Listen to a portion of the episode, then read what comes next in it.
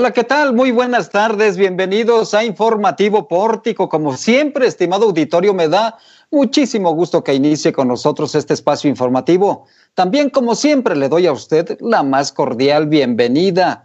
Gracias por sintonizarnos esta tarde de miércoles 10 de junio, una tarde muy soleada en toda la zona conurbada Guadalupe, Zacatecas. Recuerde usted que estamos transmitiendo en vivo desde la heroica y barroca Zacatecas con una temperatura aproximada de 27 grados centígrados. Hoy el dólar se mantiene estable en poco más de 21 pesos, 21 pesos y centavos. Así que es la paridad en este momento. Sea usted bienvenido, sea bienvenida. Escuche usted nada más qué titulares tenemos esta tarde. Quédese con nosotros. Estas son las historias. Adelante, Araceli Martínez. Buenas tardes, Juan, y buenas tardes a todo el auditorio. Estos son los titulares de este miércoles 10 de junio.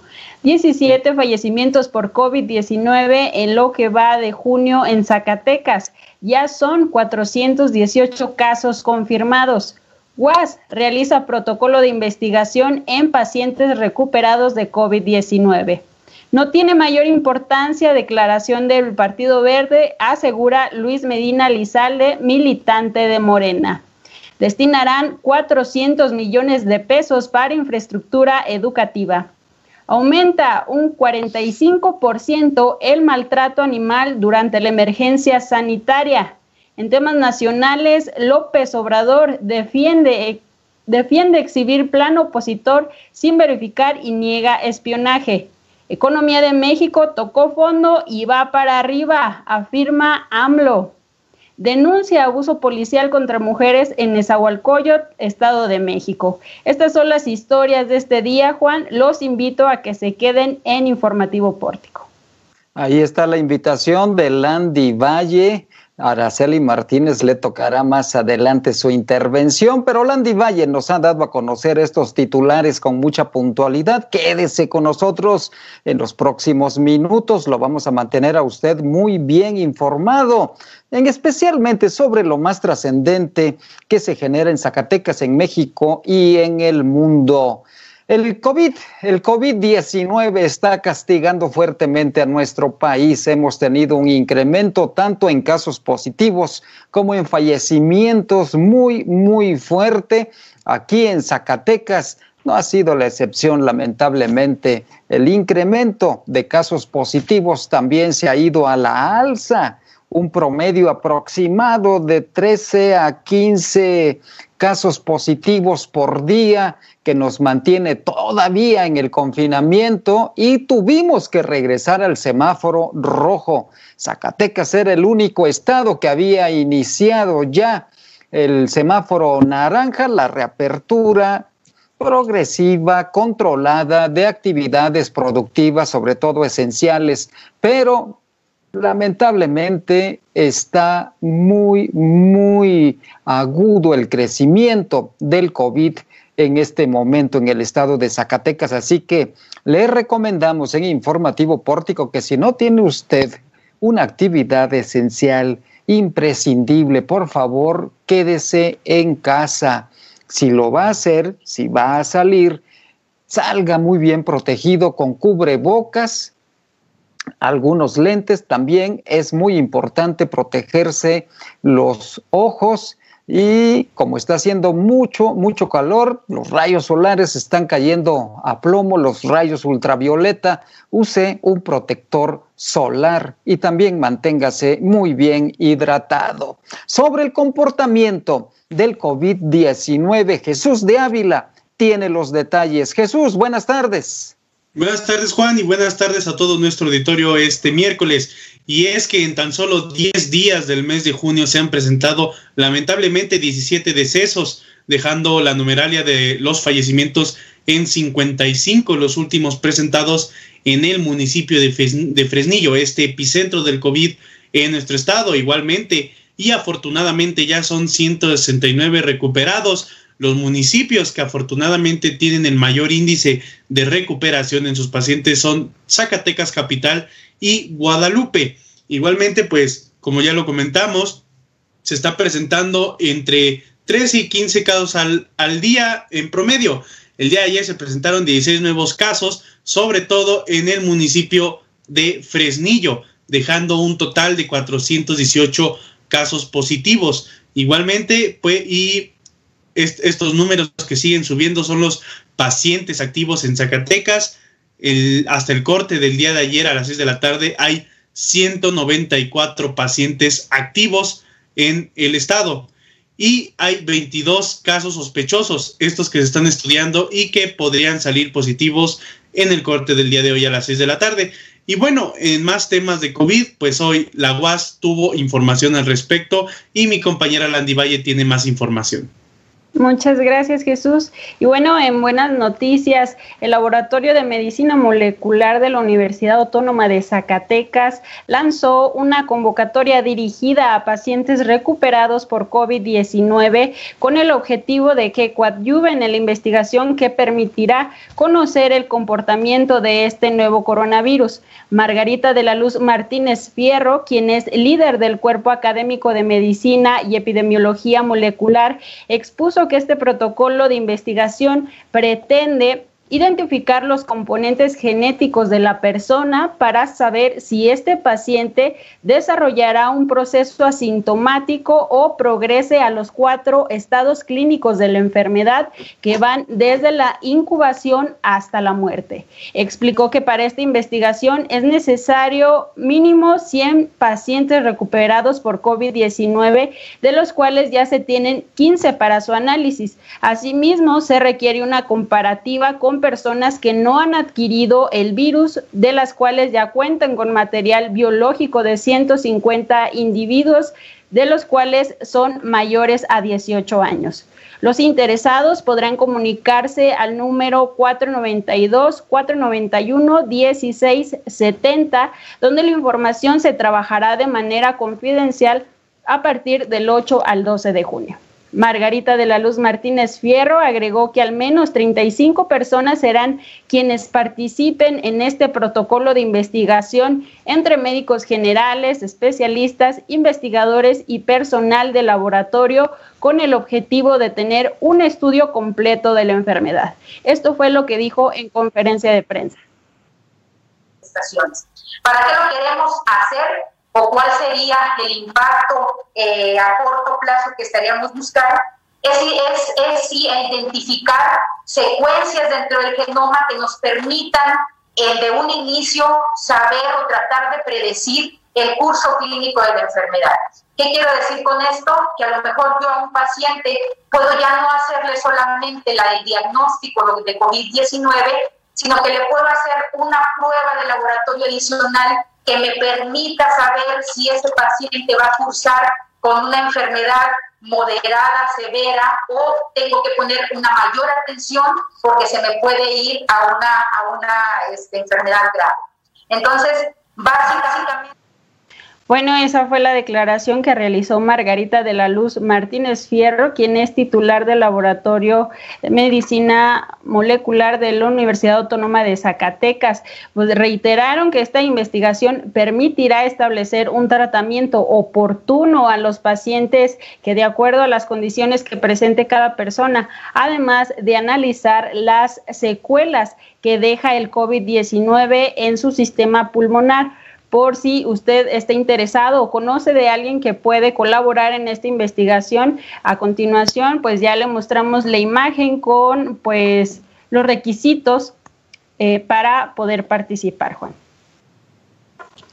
Una interesante y muy importante iniciativa por parte de académicos, investigadores de la Universidad Autónoma de Zacatecas. Hay que tomar en cuenta también que el Laboratorio de Medicina Molecular de nuestra máxima casa de estudios, que forma parte de la Unidad Académica de Medicina Humana y Ciencias de la Salud de la Universidad Autónoma de Zacatecas, obtuvo en el pasado mes de abril la certificación del INDRE para poder aplicar también pruebas de COVID-19, pero parte de este trabajo científico está esta iniciativa para analizar a todos los pacientes recuperados que ya no tienen ningún problema de COVID, pero que es importante tomar en cuenta un análisis clínico del genoma y también del comportamiento de su historia clínica para establecer algunos parámetros de comportamiento del COVID entre los zacatecanos, lo cual naturalmente será una herramienta científica muy importante para poder hacer frente a este tipo de virus. Ah, se estará analizando cómo es que también si existe o no alguna prevalencia de inmunidad después de la recuperación y naturalmente que toda esta información forma parte del genoma de los zacatecanos, estará dispuesto y también, naturalmente, con las instituciones de salud pública de nuestro país. Una herramienta que sin duda va a ser muy, muy importante. Se desconoce si algunas otras universidades están haciendo un trabajo similar, pero aquí en la de Zacatecas es lo que está haciendo este trabajo coordinado. Es un trabajo conjunto donde participan distintos especialistas para dar una aportación también en la pandemia que se está generando todavía en nuestro estado y que en esta etapa es la etapa más crítica que estamos viviendo en este momento. Así que, pues ahí está esta iniciativa de pertinencia social de nuestra máxima casa de estudios. Vamos a otro tema, a otro tema, porque el Partido Verde Ecologista de México, su vocero nacional, el diputado de este partido, diputado federal Carlos Puente, él dictó también una conferencia de prensa en la que dio a conocer una postura de apoyo, de apoyo incluso podría yo calificar de incondicional al eh, pues a, David Monreal Ávila. Él es funcionario en este momento de la Secretaría de Agricultura. Él es encargado de la dirección de, de ganadería y pues se han generado por ahí algunas encuestas que han estado enviando parte del equipo de trabajo y simpatizantes de, David Monreal a los distintos medios de comunicación, lo han publicado en algunas redes sociales. Y esto ha desatado parte de este posicionamiento y de acuerdos políticos. El Partido Verde ya tiene definición, ya tiene un precandidato en la mira en este momento, pero ¿Qué opinan al interior de Morena, del movimiento de regeneración nacional? ¿Cómo cayó? Del Congreso del Estado y militante de Morena, Luis Medina Lizalde, señaló que las aseveraciones del vocero del Partido Verde, Carlos Puentes Salas, donde respalda la candidatura de David Monreal en el 2021, pues se quedan en eso, en declaraciones sin mayor importancia política, pues señaló que las declaraciones hechas por el militante del Verde son un guion que se utiliza para dar noticia y que se abre sobre el hecho. Pues a opinión del legislador, esa fue la intención de la declaración de Carlos Puente el pasado lunes 8 de junio. Vamos a escuchar lo que nos dijo en entrevista para Pórtico MX. Sería un juicio este, temerario porque no tengo claridad jurídica sobre el tema. No, es, necesito estudiarlo un poco. Pero bueno, ese tipo de cosas yo creo que no tienen ya mayor efecto. Son cosas muy gastadas, es la repetición de guiones, de, generar noticias hay para que todo el mundo lo comente. Creo que no tiene mayor importancia.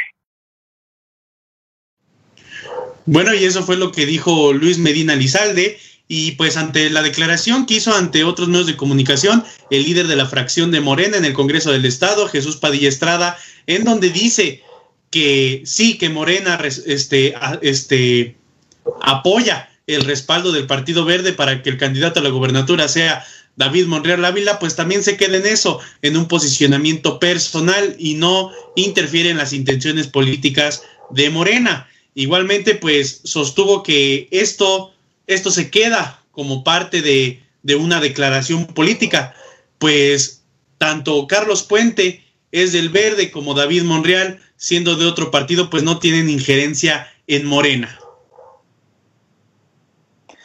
Pues están siendo muy cuidadosos, no se quieren comprometer plenamente, al contrario, lo que se ve en este momento es que se minimiza el pronunciamiento del diputado Carlos Puente, no se le quiere dar una mayor proyección al pronunciamiento, y, bueno, pues en Morena también están muy reservados. Hemos buscado al dirigente estatal de Morena, pero no ha querido dar un pronunciamiento al respecto. Y también algunos otros militantes se han reservado algún pronunciamiento hasta este momento.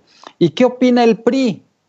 El verde ecologista fue aliado electoral en las elecciones pasadas que llevaron a la gubernatura al actual gobernador Alejandro Tello Cristerna, pero esa alianza va a terminar, según dice el verde, cuando concluya la administración de Tello Cristerna, pero para el próximo proceso electoral ya vimos quién quiere el verde que sea su candidato al gobierno del estado.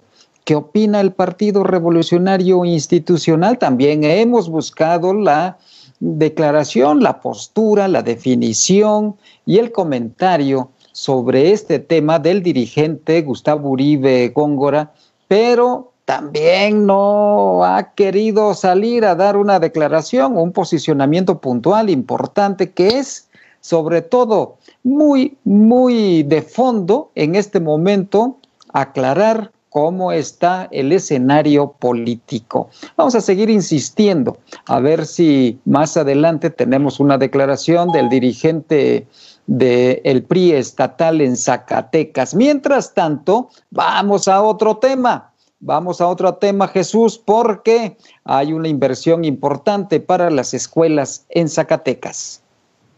Así es, Juan, pues esta mañana en conferencia de prensa con el gobernador del estado Alejandro Tello señaló que se destinarán 400 millones de pesos para la construcción y rehabilitación de escuelas. Esto como parte de un programa de reactivación económica para la construcción y estas, estas medidas, estos, estos proyectos beneficiarán a los 58 municipios del estado. Estos 400 millones van en partidas, una por la administración del gobierno de México y otro por el gobierno del estado. 202 millones serán por parte del gobierno de México, el gobierno federal, y, los, y 193 millones por gobierno del estado, que serán un total de 297 obras de rehabilitación y construcción. Igualmente, el gobernador del estado dijo que esto también abunda a la, a la, a la reactivación de la economía, pues se espera que este programa de 20 mil empleos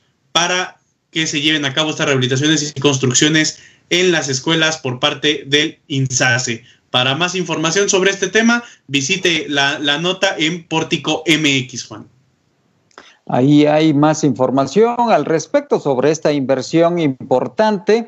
Hay otros temas de inversión pública en el Estado que también esperemos se reactiven la inversión en el tramo carretero Zacatecas Aguascalientes de cuatro carriles es uno de los proyectos muy importantes para esta administración.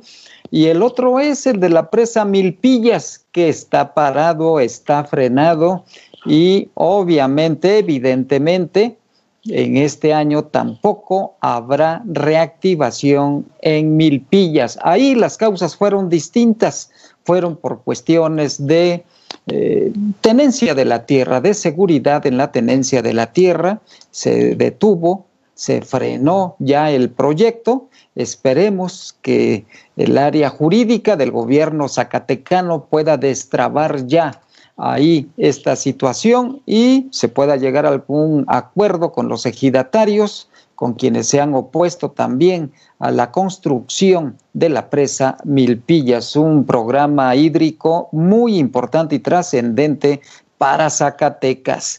Vamos ahora a otro tema, porque el maltrato animal, hemos visto algunas escenas en algunas redes sociales de cómo golpean y hasta cómo matan a algunos animales, sobre todo pues a, a perros. Y Landy Valle tiene más detalles sobre este tema. Landy, adelante. Bueno, Juan, comentarte que efectivamente, como mencionabas anteriormente, ya hemos sido testigos de varios hechos contra animales y el día de hoy tuvimos contacto con Montserrat Garza López, quien es representante legal de la Asociación Amor y Vida Animal, en el que pues nos dio a conocer que al menos los reportes por, por maltrato animal han aumentado en un 45% desde finales del mes de marzo. Explicó que lo preocupante de la situación no, sol, no solo es el aumento de los maltratos, sino también el nivel de violencia que se ha presentado en estos actos en las últimas semanas. Esto fue lo que nos dijo en entrevista. Decir que dentro de este dentro de esta pandemia eh, han subido alrededor de un 45% las denuncias. Tenemos cuatro casos muy marcados, muy severos. Uno comienza en Sombrerete, Zacatecas, que fue un caso álgido en el que se atraviesa con un tubo metálico a un can por el hecho de buscar basura, eh, comida dentro de la basura, y es atravesado desde el hocico al ano y desangrándose este eh, hasta la muerte, delante de incluso de menores. Eh, tres o cuatro días después se nos reporta un envenenamiento masivo en el fraccionamiento Filósofos de la capital, en donde aquí el número es alrededor de 20 y ya no perros de la calle, sino perros con dueño, muchos de ellos, donde fueron envenenados en sus patios, en las azoteas donde cohabitaban y otros tantos en la calle, pero en su mayoría tenían dueño. Posteriormente eh, surge un caso en la Zacatecana en el que un grupo de niños de entre 5 eh, y 7 años de edad se conjuntan para matar, dar muerte y torturar a, un gato. Y ese mismo día eh, recurrimos, eso fue en la Zacatecana, ese mismo día ah, también acudimos al fraccionamiento Estuaz de Guadalupe, Zacatecas, en donde se nos reporta el caso de un vecino que tortura incluso de manera sexual a perros que son dados en adopción, específicamente cachorros, eh, de tres meses a lo cuatro máximo. Y bueno, aquí sí, esta investigación pues la llevamos a cabo hasta el momento porque incluso logramos retirarle una cachorra que vinieron unos compañeros de Sainalto a, dársela en adopción. Caso hay denuncias formales incluso ante la Fiscalía del Estado, que estamos esperando la carpeta de investigación prospere y le estamos dando un seguimiento puntual, porque como lo hemos externado en otras ocasiones, tenemos temor que no solo sean violentados los animales, sino con pues con la inferencia de que este sujeto está mal de sus facultades mentales, tememos también dañe a personas vulnerables, entre ellos niños, eh, niñas, etcétera. Entonces, estamos realmente consternados, impotentes y enojados y esperando la solución de las autoridades. En este sentido, ¿qué tanto avance tiene el Estado de Zacatecas precisamente en garantizar, eh, pues, el bienestar animal? Desafortunadamente, hasta el momento, te, reitero, la capital zacatecana, por conducto del ayuntamiento capitalino, es el único que tiene un reglamento eh, que se haga cargo del bienestar y protección de los animales. El Centro de Atención Canina y Felina, eh, ya tal como lo ha externado el presidente municipal, está a punto de convertirse en una unidad de bienestar. Son con quienes estamos trabajando verdaderamente en conjunto, pero no son los únicos responsables. Existe una ley de bienestar y protección en el Estado, existe un reglamento que da operatividad a esta ley de bienestar y protección en el Estado, y asimismo se logró la configuración del maltrato animal como delito dentro del Código Penal. Hasta el momento, el Estado ha sido omiso por conducto de la Secretaría del Agua y Medio Ambiente para cumplir lo que por ley le corresponde. Hemos insistido. Bueno, eso fue lo que nos comentó Montserrat Garza López, quien es parte de la Asociación de Amor y Vida Animal y pues donde también nos comentó que estos actos violentos contra los animales, pues también se atribuyen a lo que la sociedad está viviendo en esta emergencia sanitaria. Asimismo, de que no se apliquen los marcos en materia de bienestar y protección en el Estado, debido a que la Secretaría de Agua y Medio Ambiente ha sido omisa para cumplir por, por lo que por lo que por ley le corresponde. Y pues además de que solo el municipio de Zacatecas es el único que cuenta con una ley que garantiza este bienestar. Eh, bueno, también en este mismo tema, en diferentes redes sociales, así como en medios de comunicación, se dio a conocer también de otro envenenamiento masivo de perros en la colonia Centro. Le preguntamos a Montserrat acerca de este hecho y nos dijo que ellos habían tenido este reporte, acudieron a la colonia, estuvieron haciendo pues cuestionamientos a los vecinos, sin embargo nadie pudo confirmar este hecho, este hecho. Y pues también hablamos al Centro de Atención Canino y Felino y nos dijeron lo mismo, acudieron al, al reporte, sin embargo no pudieron pues ni verificar este hecho debido a que ni siquiera había cuerpos de los perros.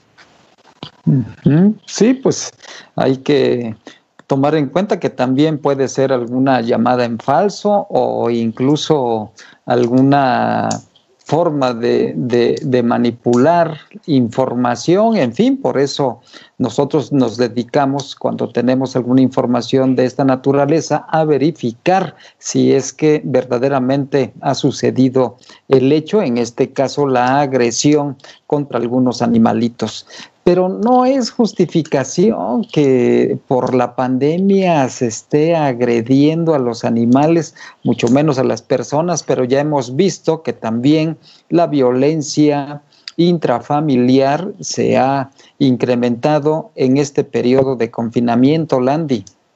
Así es, Juan, pues esta emergencia sanitaria ha destapado muchos problemas sociales que se han acentuado, que se han pues digamos de una manera acelerado, ya lo vemos así como lo dices, de la violencia intrafamiliar que ha aumentado exponencialmente y pues no dejemos de lado también la violencia contra los animales, que igual, o sea, la misma Montserrat me comentaba que es preocupante porque aquí hay testigos desde niños y pueden ser también objetos a este tipo de violencias. Sí, cómo no, claro, por supuesto, se exacerban ahí las emociones negativas y se genera este tipo de violencia.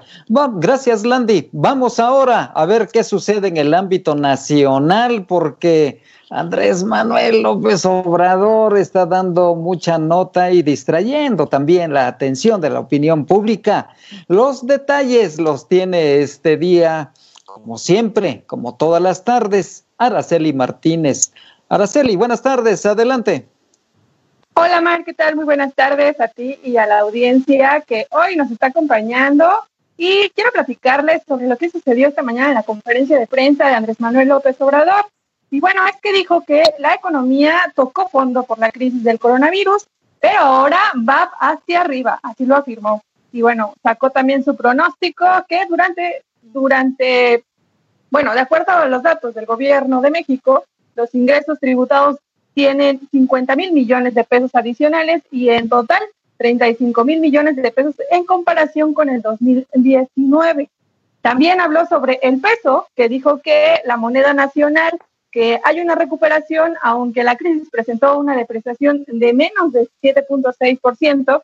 Y bueno, en el caso también del precio del barril, del petróleo dijo que aunque se tuvo un desplome de cero dólares por barril, ya recordábamos también esa noticia que aquí se las dábamos, bueno, al 9 de junio repuntó a 33.97 dólares por barril. Así fue la información que mostró en algunas gráficas durante la conferencia matutina. Eh, respecto a la pérdida de empleos, porque también habló sobre la pérdida de empleos, Recordó que de acuerdo con las cifras del Instituto Mexicano del Seguro Social, es decir, el IMSS, eh, en abril se perdieron 555 mil empleos formales. Y bueno, el mandatario pronostica que México perderá alrededor de un millón de empleos de la economía formal relacionado con la crisis sanitaria y que está pegando también en la economía de empresarios. Reiteró que el inicio de operaciones de actividades no esenciales será paulatino, cuidadoso y en cumplimiento de los protocolos de la Secretaría de Salud. Pero bueno, así los pronósticos y eh, el informe también sobre eh, la crisis económica que se está viviendo en México. Y en otro tema también interesante que vamos a darle seguimiento a lo que ayer le presentábamos sobre, ¿se acuerda usted que le presentamos el plan del bloque opositor amplio, este, por sus siglas conocido ya por la BOA? Y bueno, el presidente Andrés Manuel López Obrador defendió que, eh, bueno, él está exhibiendo el supuesto plan sin, verificar ante su autenticidad y bueno, además negó que su gobierno esté a la oposición. Durante su conferencia matutina también refirió que le divierte dar a conocer este tipo de textos filtrados supuestamente desde la oposición, el cual planea acciones para derrotar a su partido en las elecciones estatales y legislativas de 2021 como paso previo a revocar su mandato en 2022. Lo que vamos a ver lo que dijo durante su conferencia matutina. Sí, eh, la oposición se propone eso. Lo que está en el escrito es un objetivo que tienen los opositores, pero es legítimo Lo único eh, es que se conducen eh, de manera encubierta. Y yo eh, hasta me divierto pues dando a conocer esto porque se tapan tanto, ¿no? Se zarapan ahí, que piensan que nadie lo va a saber. Ahora las cosas en México afortunadamente se saben antes de que sucedan. Todo se sabe. Entonces, los mismos que trabajan con ellos son simpatizantes. Pero esto siempre ha sido así. Choferes, eh, sus mm, trabajadoras domésticas, sus eh, profesionales, pues eh, hay mucha simpatía por el movimiento nuestro. Y bueno, también sobre la declaración del expresidente Felipe Calderón, quien recordó que si la oposición se está organizando, es su derecho y si el gobierno lo está haciendo es un delito. López Obrador le respondió a su antecesor que ya no hay espionaje en el gobierno como en el tiempo de Genaro García Luna, el secretario de Seguridad de Calderón, detenido desde diciembre pasado en Estados Unidos y acusado de recibir sobornos del cartel de Sinaloa. Aún así, el presidente rechazó detallar cómo llegó este presunto plan eh, en escrito, casi en máquina de escribir, a sus manos. Y bueno, hasta ahí la información que eh, corresponde a la conferencia matutina. Vamos a hacer, eh, vamos a regresar con Juan, pero más al ratito hay más información nacional, así que regresamos. Gracias, Araceli. Y ciertamente, caramba, si, si todo lo que dijera en este caso el presidente de la República fuera verdad, pues que tendríamos otro país, ¿verdad? O sea, tendríamos más empleo, tendríamos más libertad, tendríamos más felicidad, etcétera, etcétera.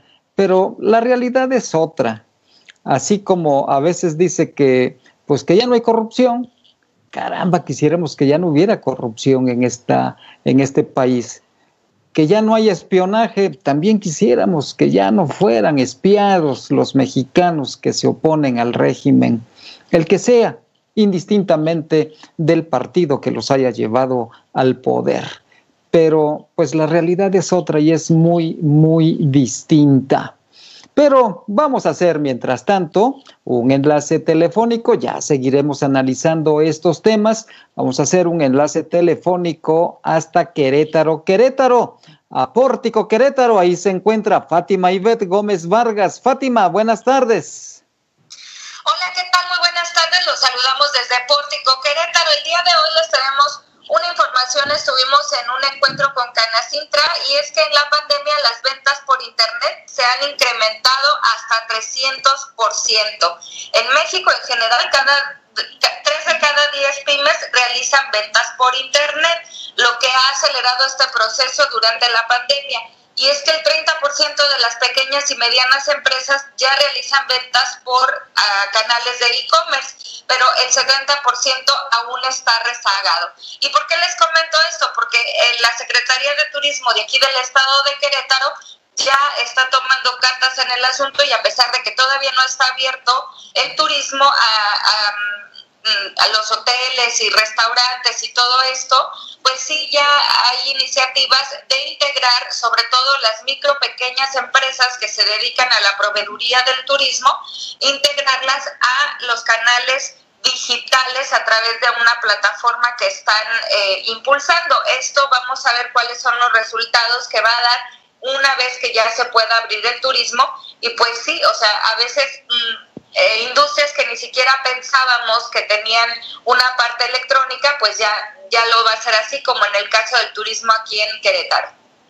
Qué interesante, pues es parte de los cambios que nos está imponiendo esta pandemia en la contratación de servicios turísticos, Fátima, y lo que falta.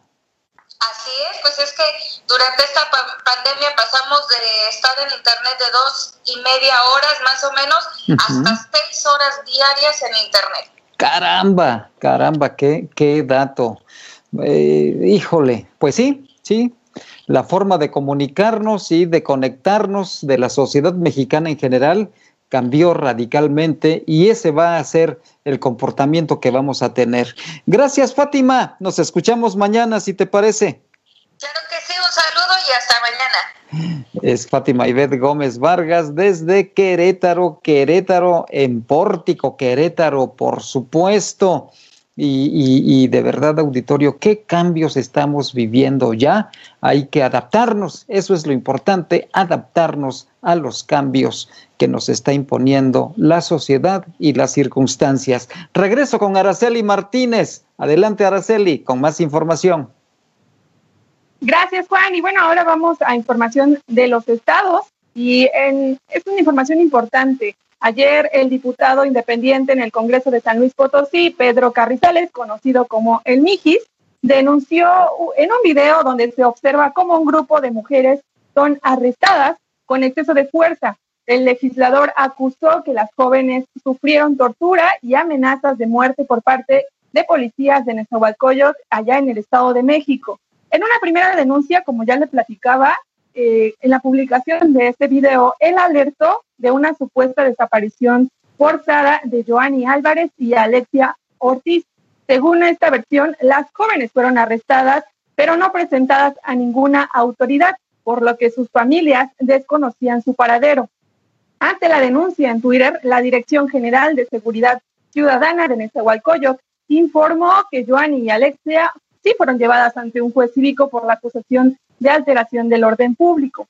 Y respecto a los abusos policiales exhibidos en el video, tras este contexto que tenemos en todo el mundo sobre el abuso policial, la dependencia informó que ya inicia un expediente de investigación a cargo del área de asuntos internos a fin de deslindar las responsabilidades correspondientes.